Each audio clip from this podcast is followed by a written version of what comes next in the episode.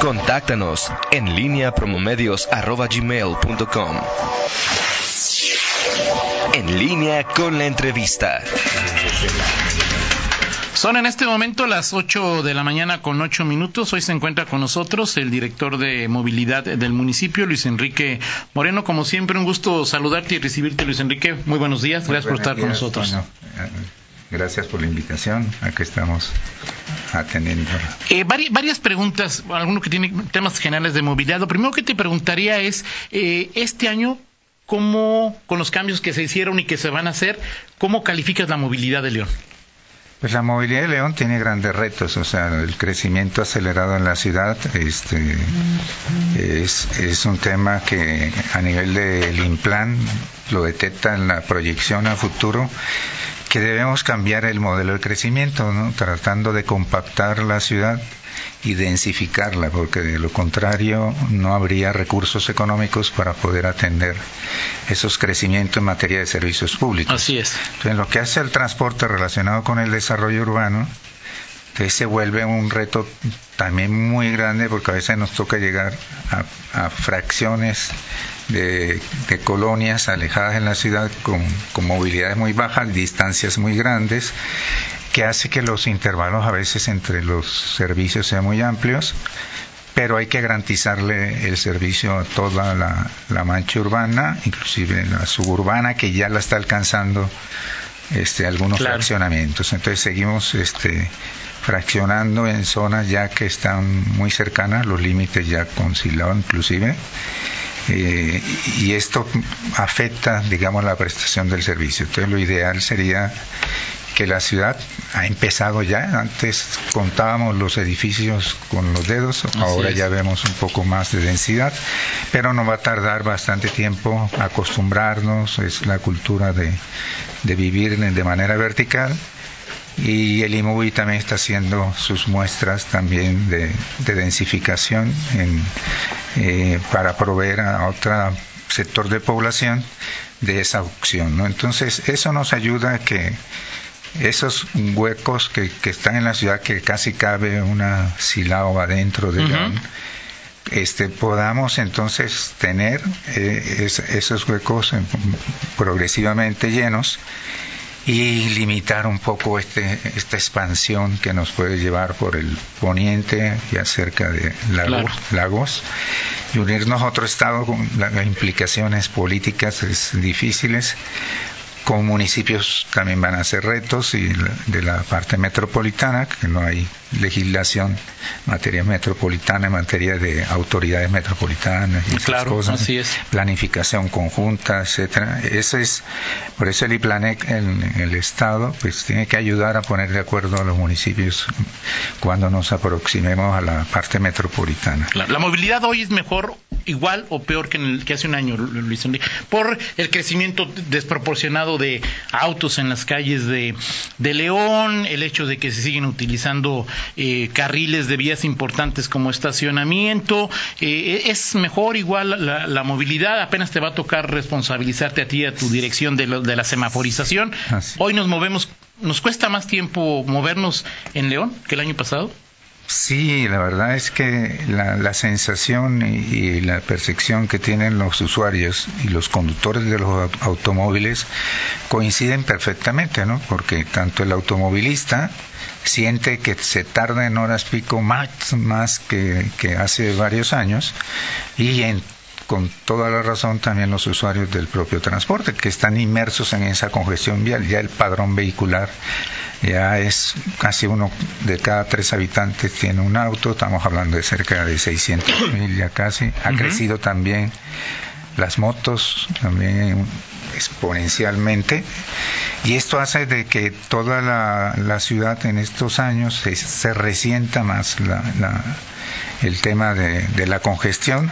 La infraestructura ha ido creciendo, pero no al mismo ritmo de la motorización y eso hace que estén saturados. El reto para el otro año es la modernización de los semáforos, porque el agravante de toda esta congestión si no se administra con semáforos que detecten la demanda y favorezcan un, sentido u otro, le den privilegio al transporte y a los, al peatón, al ciclista, este, va a ser muy complicado convivir porque todos debemos hacer parte del espacio público y debe haber inclusión en el transporte, el transporte, el peatón y el ciclista.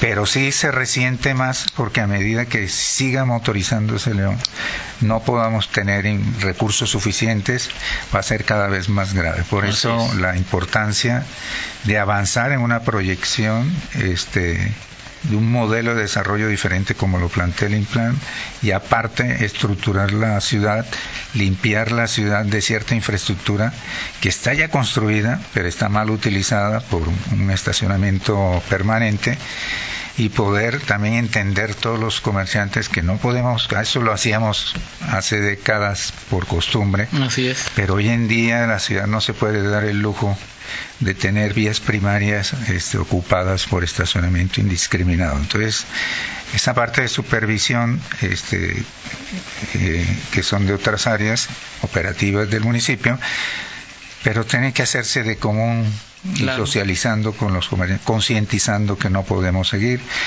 que el negocio también tiene que puede mejorar si creamos esos estacionamientos aledaños a los negocios. Y vemos que los nuevos negocios sí han entendido esta tónica y vemos muchos negocios de recientes años que ya construyen hacia adentro su estacionamiento y son negocios más exitosos que otros que están sobre una vía que no hay ni, ni para estacionar a sus compradores. Entonces, eso es lo que hay que cambiar también a futuro. En el sentido de, una de las apuestas, me parece, eh, de, este año fue la bici pública, eh, se está planeando la construcción de más eh, ciclovías, y la cultura del uso de bicicleta en la lectura que tiene la Dirección de Movilidad, Luis Enrique, aumentó o no aumentó, o el tema de seguridad evitó su crecimiento, que esto que es una tendencia mundial y es una tendencia ecológica, y es nos guste o no nos guste una de las vías que tendremos que de movilidad que tenemos que usar en el futuro, ¿avanzó o no avanzó en León? Avanzó mucho y León la apostó a la intermodalidad, o sea, el fortalecimiento que le ha dado la, la administración a la infraestructura de ciclista sigue creciendo y se sigue fortaleciendo este, a través de un plan de ciclovías que tiene el, el Implan. Se han ido ejecutando a través de obras públicas este, y extendiendo los, los corredores de, de ciclovías, articulándolo, porque a veces antes había ciclovías pero no se interconectaban entre sí. Hoy tenemos un gran número de usuarios este, de ciclistas que utilizan esta infraestructura ¿no? para viajes largos. Nace una nueva opción que es la, la Bici León en una zona centro extendido donde se realizan promedio 320 viajes diarios de usuarios que optan en esa zona. Este, por el uso de bici son viajes cortos este, de 1.5 eh, más o menos kilómetros y, lo utilizan diariamente. Los días hay más uso por ahora de de hombres que mujeres. Como el 65% son hombres y el resto son mujeres. Pero esto ha permitido también que nazca una nueva opción principalmente utilizada por personas de menos de 40 años, ahí se ubica casi el, el 95% de sus usuarios. Eh, León ha dado muestra a nivel nacional de que es en la bici León no se han registrado ni un robo ni una desaparición, muy pocos vandalismos realmente de marcaje de las bicicletas, pero realmente hay, se ha ido un, un sostenimiento del servicio y, vamos a estar evaluando sus resultados. También en, materia de opciones no podíamos dejar de también de lado la inclusión y nace a partir de julio el transporte urbano eh, el transporte urbano incluyente que es el TUI. Ese TUI este nace con, con la gestión del DIF municipal, con el INGUDIS del estado, con con ocho camionetas adaptadas para este tipo de, personas con discapacidad y se diseñaron con el DIF 14 rutas. Con esas 14 rutas comenzamos a dar atención a colonias periféricas hacia la terminal más próxima. Tenemos hasta el momento 8.500 traslados de, de, personas con discapacidad. Cada persona que traslada es una historia, una historia muy positiva. Y, recientemente lanzamos la 15 ruta hacia la conexión de Delta al Hospital General. Esto nos ayuda y ya comienza a, a, tener demanda de usuarios de personas con discapacidad que se desplazan hasta este centro médico. Entonces, eh, este transporte que es nuevo y, no, y, lo tiene también la única ciudad en, en el país, fue reconocido recientemente por, por, la UNESCO como un proyecto emblema de, en materia de inclusión en, con otros dos países y eso eh, le da mucha motivación al ayuntamiento de seguir este, proyectando y al presidente municipal proyectando este tipo de sistemas de inclusión, ¿no? Porque esto favorece a que todos podamos disfrutar la ciudad y darle facilidades. Muchos de ellos van a sus a su trabajo o a recreación o a, salir a hacer cualquier actividad y el transporte es, es, gratuito. Vamos a ir a una pausa regresar. Este año hubo incremento al eh, transporte urbano, hicieron una encuesta, la calificación, si no recuerdo mal, Luis Enrique, fue de 6.6. ¿Qué ha pasado para bien de los usuarios, si es que si es que lo ha habido, beneficio de los usuarios, luego del incremento al transporte urbano y bueno, preguntarte una vez que se están cocinando, ya se cocinaron los cambios de que movilidad será la responsable de la semaforización, ¿qué van a hacer, no? ¿Qué van a hacer con este asunto, por favor, después de una pausa? Salud. En línea con Toño Rocha. Regresamos, son las 8 de la mañana ya con 23 minutos. Eh, seguimos en esta charla con el eh, director de movilidad del municipio, Luis Enrique Moreno. Eh, te manda a saludar Daniel Villaseñor. Dice un saludo a Luis Enrique. Debo reconocerlo, así como criticamos y proponemos. También hay que decirlo, gracias a nombre de los 920 mil traslados diarios que hace el transporte público día tras día, el área operativa de la Dirección General de Movilidad, gracias a Luis Enrique, a Israel de Alba, que se han puesto las pilas en infraccionar a los invasores del carril exclusivo, que, la que es lamentable que los automovilistas y motociclistas solo entiendan que el respeto al derecho ajeno es la paz y solo con sanciones se entiendan. Falta liberar las vialidades primarias de estacionamientos privados e invasores de comercios como puestos de tacos, vulcanizadoras y demás comercios para que podamos los transportistas llevar más rápido a nuestros usuarios, dice Daniel Villaseñor, a sus destinos. Es un, sí, es un, un, trabajo el otro año tenemos que también estar bajo una revisión de toda la red de, de rutas, buscar la optimización y procurando esta supervisión de la infraestructura y que se ha ido también fortaleciendo con la modernización de paraderos.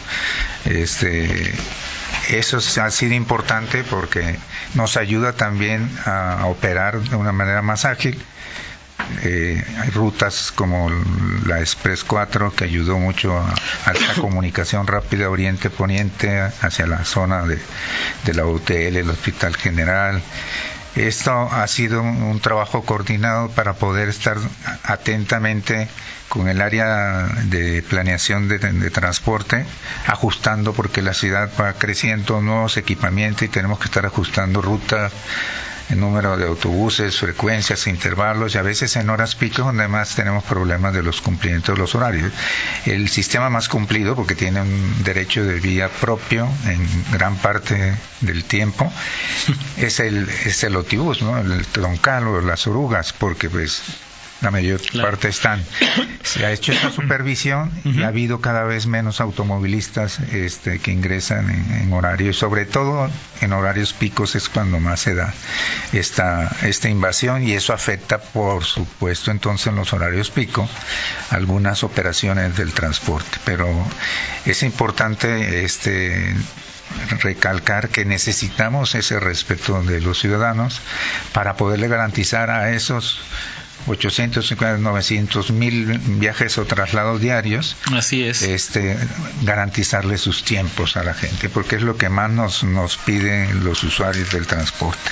Y uno de los retos también para poderlos cumplir en tiempo está el tema de la semaforización. El ayuntamiento este, y el presidente municipal tuvo a bien este, manejar una sola línea de planeación de la movilidad, dando privilegio a peatones, ciclistas y el transporte y trasladando entonces desde agosto a la fecha las funciones progresivamente de, tránsito municipal en materia de lo que fue eh, la ingeniería de tránsito y la parte de semaforización y por parte de desarrollo urbano lo, lo, que son los estudios de impacto vial.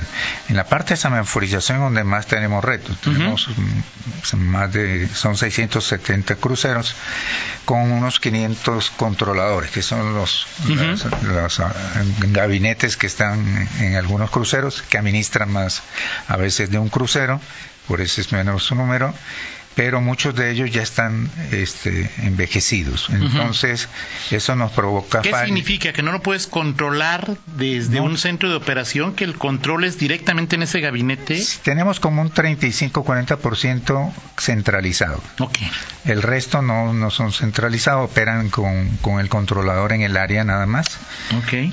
Y y muchos de ellos ya tienen muchísimos años, pero digamos la, centralización nació con presidente Luis Quirós, ahí se, se, se implementó y a partir de ahí este León junto con Guadalajara eran los los dos que tenían los semáforos más modernos del, país, pero fuimos envejeciendo progresivamente y no se le siguió reinvirtiendo al sistema semafórico y hoy nos encontramos con un programa dentro de las acciones del programa de gobierno y entre el 2020 y 2021 vamos a modernizar cerca del 50% de estos controladores para ¿Qué significa modernizar? Modernizar es tener una plataforma que sea interoperable, es un software inteligente que pueda administrar con relación a la demanda los cruceros. Ajá. ¿El propio sistema o a, lectura de quien esté a lectura de lo que esté, son cámaras que van a estar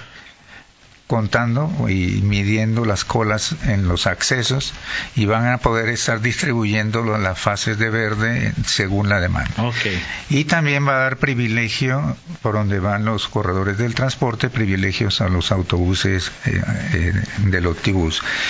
Pero si no hay autobús del Optibus, pues no le da la fase, porque no encuentra autobús. Entonces es un sistema inteligente, centralizado, que actúa este, de manera adaptativa a la demanda y en tiempo real. Y a través de un centro de control se va a estar monitoreando su funcionalidad y cualquier aspecto de falla. Y Esto 20 o 21, ¿verdad? O sea, digamos que estaría funcionando totalmente hasta el 2021. arranca, eh, arranca desde el 2020 el proceso de licitación, instalación, este, puesta en marcha, este, capacitación del personal en la tecnología y lo que hacemos que todo lo existente este, se pueda seguir utilizando en las demás áreas, los controladores que estén en condiciones de seguir operando. Y eso nos va a ayudar también tanto al transporte público como al tránsito en general a tener una mejor operación en la ciudad. El mejorar el sistema semafórico le va a dar más vialidad a, todos, a todos, incluyendo la prioridad al, transporte, porque digamos hay accesos con en horas eh, a lo largo del día que no tiene demanda un acceso y le sigue dando verde cuando ya se acabó la cola de los vehículos que estaban en ese acceso. Okay. Entonces estos sistemas detectan y pueden cambiar autónomamente los, los tiempos y de distribución de verde en, las intersecciones. Estos sistemas son de última generación y volveríamos a estar a la vanguardia de los sistemas semafóricos y esa es una gran necesidad que tiene la ciudad bajo las condiciones que tenemos de operación tan conflictivas. ¿El peatón, o sea, el, semáforo incluirá peatones o qué va a pasar con la cultura peatonal?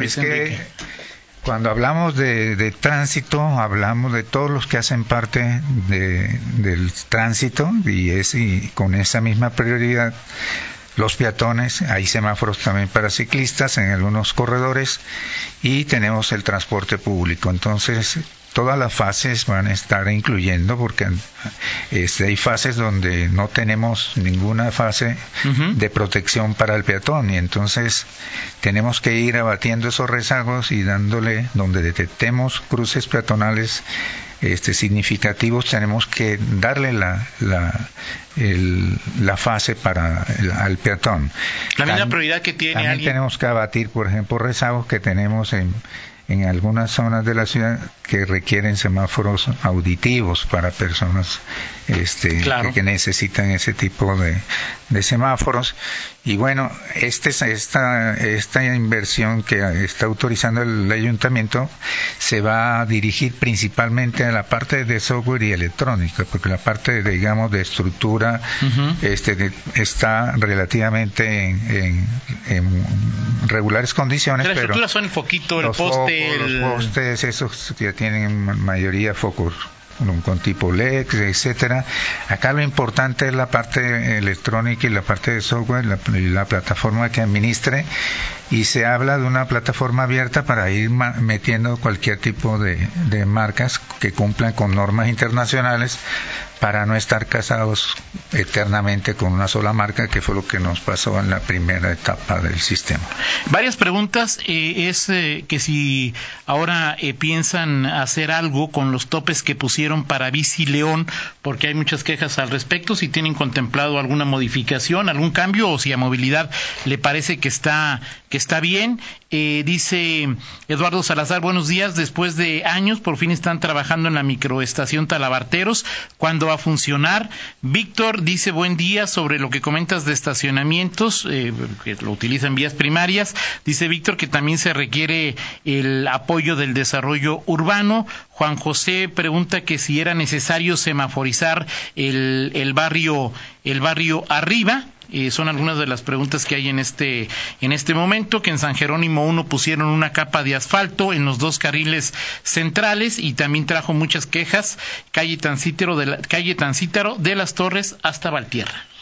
Sí, ahí siempre en el tema de ciclovías eh, hay algunas reacciones en, cuando se implementan y el tema aquí es que tenemos todo que ser inclusivos en la vía pública. Estamos acostumbrados, este, hay estacionamiento en estas vías que, que citan en algunos casos y, comienza la reacción de los automovilistas a si me dejan, no me dejan, no hay, en algunos no hay supresión pero hay inclusión de las dos modalidades. Entonces, hay convivencia, tiene que haber respeto por, por las ciclovías.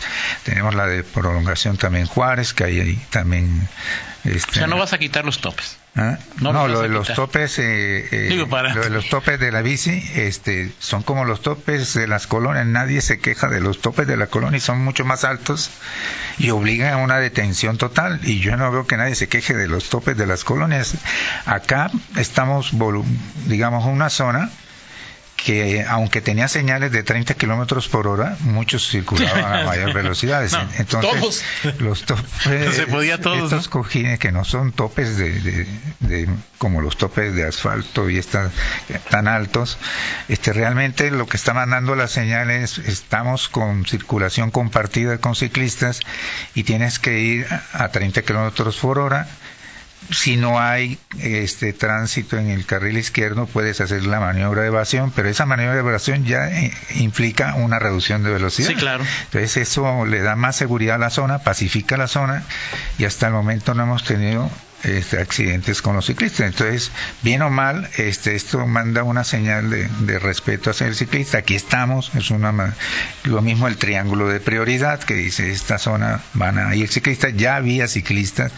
Se entiende, este, no lo he entendido muy bien, eh, pero digo, pero hay que. Sí, prioridad es lo mismo cuando ponemos la señal del peatón en los, cruces, que es aquí hay peatones y si atropellas un peatón en un cruce, digamos que se queda sin semáforo, este este, te puede causar un problema en el tránsito, porque el prioritario para atravesar, y si atraviesa por la esquina, es el peatón. Así es. Entonces tenemos que cederle el paso al peatón, y eso es lo que marca la señal. En estos casos, este, estamos conviviendo con ciclistas y con peatones, ayuda también a reducir la velocidad para los peatones, y baja la probabilidad de tener este, también atropellos de peatones. Entonces, tenemos que acostumbrarnos a eso. acostumbrarnos a nos guste o no nos y hay algunas ciudades que también han implementado estos sistemas de bici con este tipo de reductores de velocidad. Entonces es un tema de... Lo del barrio arriba era necesario semaforizar barrio arriba y lo que pregunta eh, Eduardo, ¿cuándo estará funcionando Talabarteros? Ya están este, las, las estaciones de la Miguel Alemán, este, Monumento a la Madre, Justo Sierra, Soledad, y están próximas a entregarse, y lo mismo la, la microestación Ibarrilla creo que a inicios del, del 2020 ya entraríamos, después de que entre Pagobús a instalar este, la, de Soledad, yo creo que puede estar antes del 31 de diciembre entrando en operación, que ya está en, en la fase de instalación de la parte electrónica y de Pagobús y es una gran necesidad tener Soledad ya operando porque Reforma no tenía la capacidad pues para tener el volumen tan alto de, usuarios de Soledad y Obras Públicas ha, hecho una presión fuerte sobre los, los constructores y hemos podido ver su gran avance en estos últimos meses y están próximos ya a entregar toda la infraestructura. Muy bien. Eh, hacia adelante, Miguel. Chávez, díganle al director de transporte, de movilidad, que hay ciclovías que no sirven para nada. Por ejemplo, la de Boulevard Telles Cruces. No sé por qué dice que no sirve para nada. No, sé si automovilista o ciclista, pero dice que la de Telles Cruces. Ahí claro, digamos, eh, es, eh, ahí hay, hay ciclovías con más o menores usuarios y, y, tenemos que siempre brindarles una opción. Si conectan con algunos lugares de interés, es como si las calles las cerráramos porque tienen bajo tránsito, ¿no? Sí, sí digo, es una, es una... O sea, sí es una zona con bajo, pero tiene la opción el ciclista de ir por un lugar seguro. Entonces eh, tienen que... Es que dicen que la de Tellis no se usa porque los eh, ciclistas usan el arroyo vial, más bien ese es el señalamiento, ¿no?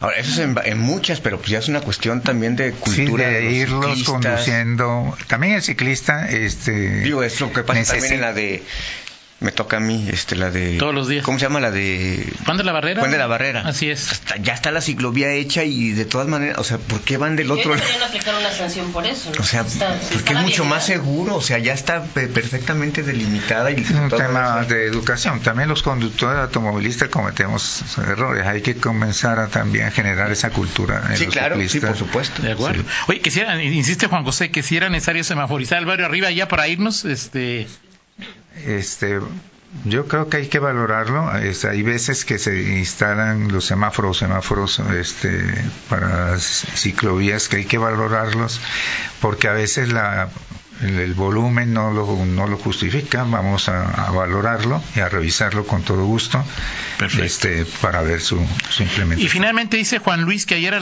las 7 de la noche tenía 7 años sin usar el transporte público, y eh, decidí usarlo ayer y para ir de la Deportiva del Estado a Timoteo Lozano en la ruta 98.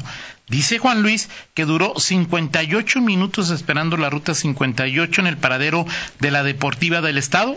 Tuvo que tomar un taxi, que sí es normal que dure tanto tiempo. Ayer 7 de la noche. Había una congestión tremenda, sobre todo el eje López Mateos, este, a esos horarios, este, y algunos, algunas rutas se retrasan por esta congestión. Todo López Mateos era una fila india de.